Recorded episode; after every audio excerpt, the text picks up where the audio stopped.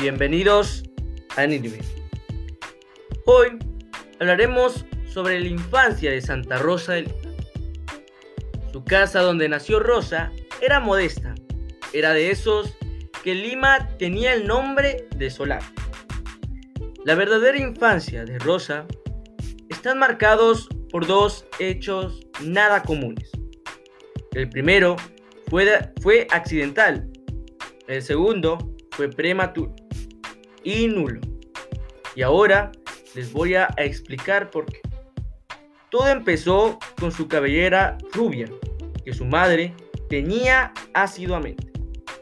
Cuando ella tenía 5 años, jugaba con su hermano Hernando, que era dos años mayor que ella.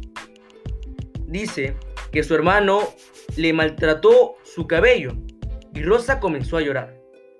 Su hermano le dijo por qué lloraba, que si supiera que por los cabellos están muchas almas en el infierno, y que no llorara por los cabellos, y esas razones le habían estampado a Rosa. El otro hecho sucedió poco después. Fue su voto de castidad. En efecto, estando Rosa en la dicha de su tierna edad, había consagrado a Dios nuestro Señor el don de virginidad, con voto que de ello había hecho. Sucedió en la misma época, teniendo Rosa cinco años, pero luego del episodio de los cabellos. Lo del voto es verídico y no inventado.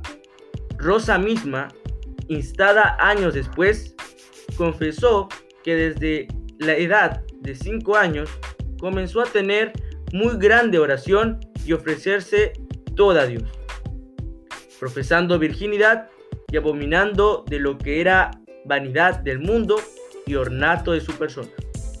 Lo cierto es que su vida espiritual comenzó a los 5 años, pretendiendo hermandad, la piedad con la moral y tomar decisiones de por vida. Lo primero era posible y aún válido, o sea, el accidente de la cabellera. Pero la segunda, a esa edad, imposible e inválido, o sea, el voto de castidad. No se puede hacer votos en la primera ni en la segunda infancia y deben ser renovables los realizados a partir de la pubertad, por ser votos temporales no perpetuos. En consecuencia, el voto de castidad hecho por Rosa no era válido. Era voto prematuro efectuado en estado de inmadurez. Aún así, cobrando conciencia y conocimiento del voto inválido, Rosa se encargó de hacerlo válido años después. En conclusión, entonces fue nulo, pero después valedero. Por eso, Rosa murió sévil. Todo ello sucedió hacia 1591, posiblemente en el segundo semestre de ese año. Se descubre también que Rosa, desde sus primeros años, tuvo dos maestras. Ambas influyeron religiosamente en su alma. Una fue su abuela materna, Isabel de Herrera, que nunca se resignó a que su nieta perdiera su nombre bautismal.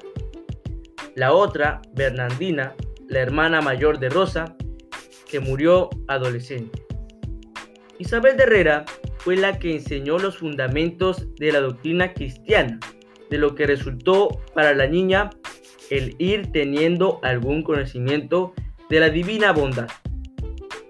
Quedó muy claro que respecto de la fe en Dios mucho le ayudó su abuela. La segunda persona que influyó en su formación religiosa fue una hermana o sea, Bernardina, que era algo mayor que ella, que murió de edad de 14 años, cuando Rosa tenía al parecer 11 años de edad. Bueno, espero que les haya gustado este podcast. Les recuerdo que vamos a seguir em, leyendo em, la fuente de José Antonio del Busto, que, que pertenece a la Universidad Católica del Perú y les espero en una nueva aventura.